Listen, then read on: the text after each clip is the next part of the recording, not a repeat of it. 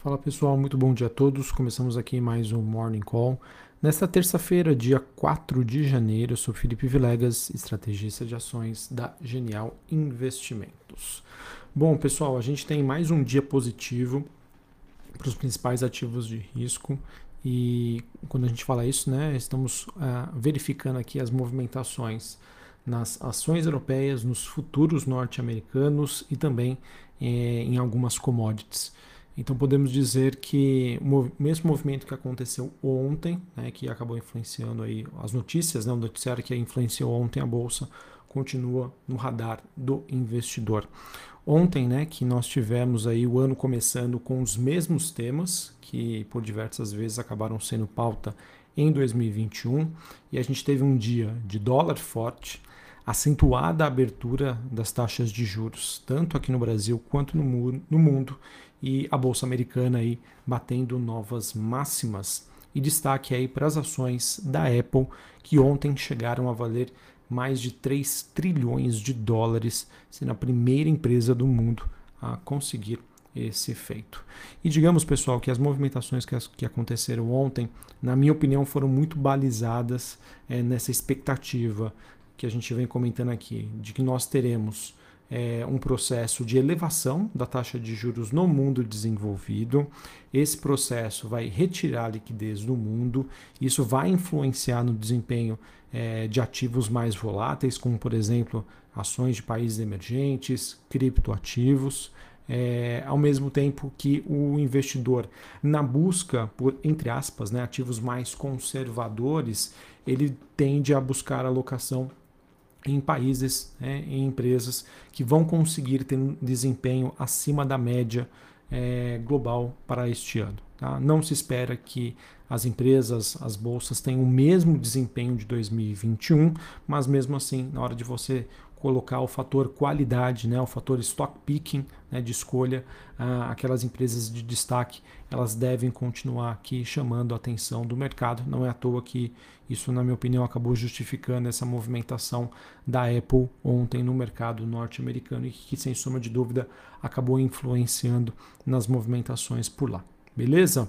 Bom, em termos de, de variações que nós temos para esta terça-feira, nós tivemos a Bolsa de Xangai na China recuando 0,20.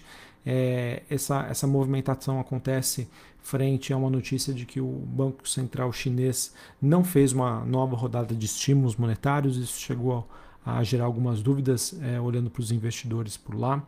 É, Hong Kong alta de 0,06 e a bolsa japonesa subindo forte, 1,77 nesta terça-feira. Olhando para o desempenho dos ativos na Europa, em que nós encontramos hoje né, os principais destaques positivos, com Londres subindo 1,3, Paris subindo 1,2, Frankfurt na Alemanha alta de 0,64. Quando a gente olha para os futuros norte-americanos, S&P, Dow Jones e Nasdaq subindo 0,4 neste momento. O VIX, que é aquele índice de volatilidade, é, caindo quase 5%, voltando para a região dos 16, quase 15 pontos. Esse movimento, pessoal, sinaliza que o investidor sim está com apetite por ativos de risco. É, o dólar index no 0 a 0, mesmo assim numa região ali acima dos 96 pontos.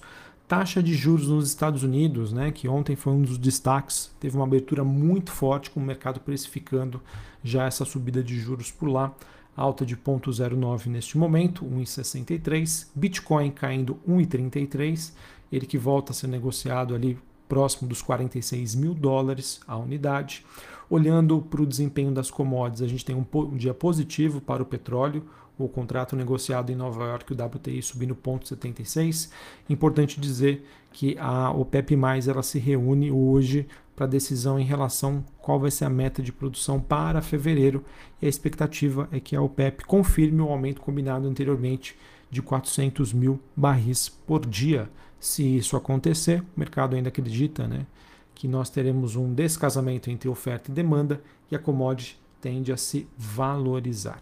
Olhando para os metais industriais, a gente não tem um dia é, único para os metais negociados na Bolsa de Londres, cobre recuando 0,9 e níquel subindo 0,97.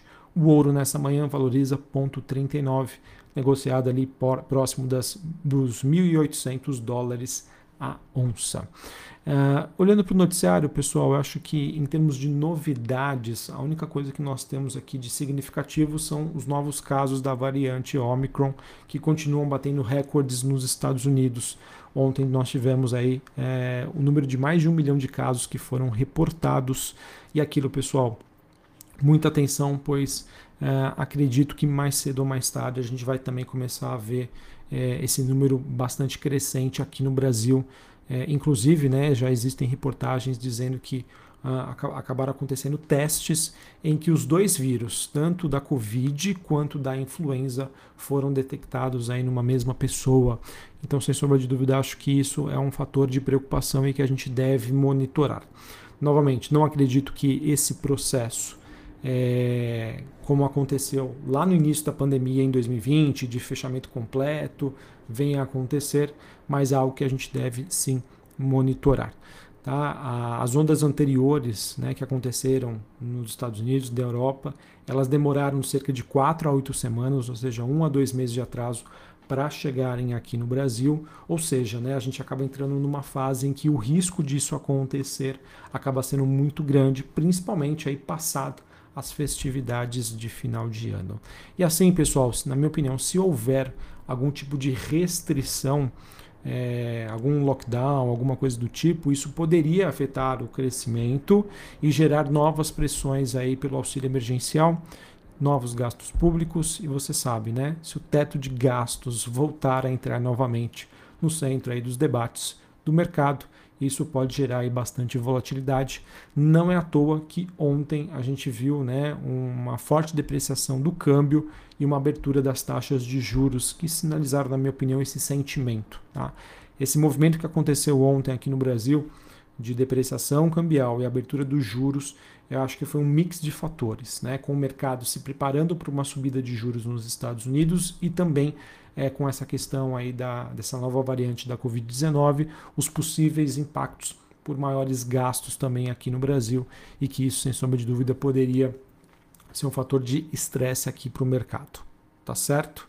É, em relação à agenda do dia, pessoal, que a gente teve a divulgação hoje na China do PMI Caixin de manufaturados de dezembro, esse número que veio acima das expectativas.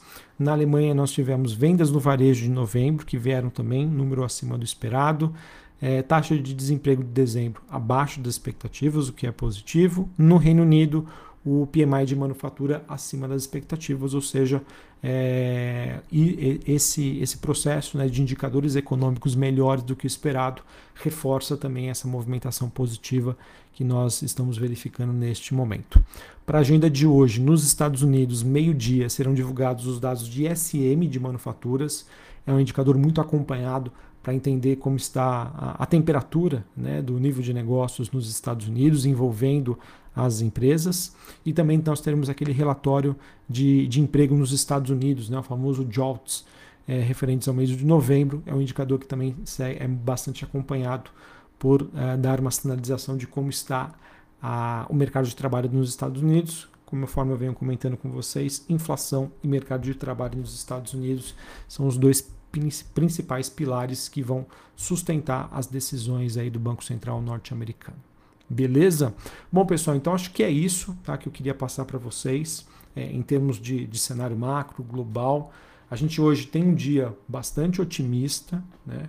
Bolsa subindo, commodities subindo, mas ao mesmo VIX caindo, mas ao mesmo tempo a gente não vê um movimento uniforme, né? As, todas as ações subindo, é, as criptomoedas ainda continuam dentro de um movimento de baixa e vamos acompanhar essa questão Brasil, tá? com esse pano de fundo aí por maiores pressões em relação a gastos, a uma possível deterioração da pandemia aqui no Brasil, que possa acarretar é, esse movimento né, de auxílio emergencial, questionamento do teto dos gastos. A gente vê muitas notícias né, é, por pressões de reajuste de algumas classes de funcionalismo público. Isso, sem sombra de dúvida, é muito ruim, dado que nós estamos em um ano eleitoral e a pressão do, por gastos deve continuar. Sobre o noticiário corporativo, destaque para Unifique, que informou a aquisição do provedor de internet via fibra ótica Mosaico Telecom por 14,4 milhões de reais. Essa empresa Mosaico Telecom que opera sob a marca fantasia de Clinitech e possui portfólios de produtos com planos e velocidades bem aderentes ao, oferecidos pela Unifique, notícia positiva para a companhia. O Itaú Unibanco fechou um acordo de investimento de 360 milhões de reais com a Guiambê Holding, é, que pertence aí ao grupo AES Brasil de Geração de Energia Eólica e Solar. É, com, com esse investimento, o Itaú passará a ter 20, uma participação de 23,72% nessa holding. E a Ouro Fino é, recebeu uma correspondência do BNDES informando que contratou a assessoria financeira do BTG Pactual para buscar investidores interessados nas ações da companhia, ou seja, uma sinalização de que ele vai entrar no mercado para vender a sua participação. Fiquem atentos, pois isso pode gerar uma pressão vendedora no papel, por mais que não tenha uma mudança no fundamento, uma questão de fluxo, mas representa uma saída de um grande investidor. E a Vivara que informou que a decisão aí do governo do Amazonas de estender o prazo de vigência dos incentivos fiscais para até 31 de dezembro de 2032 foram aí aprovados, foram confirmados. A companhia que é beneficiária desse crédito em cima do, do ICMS, isso obviamente positivo para a companhia. Beleza? Um abraço a todos, uma ótima terça-feira para vocês e até mais. Valeu.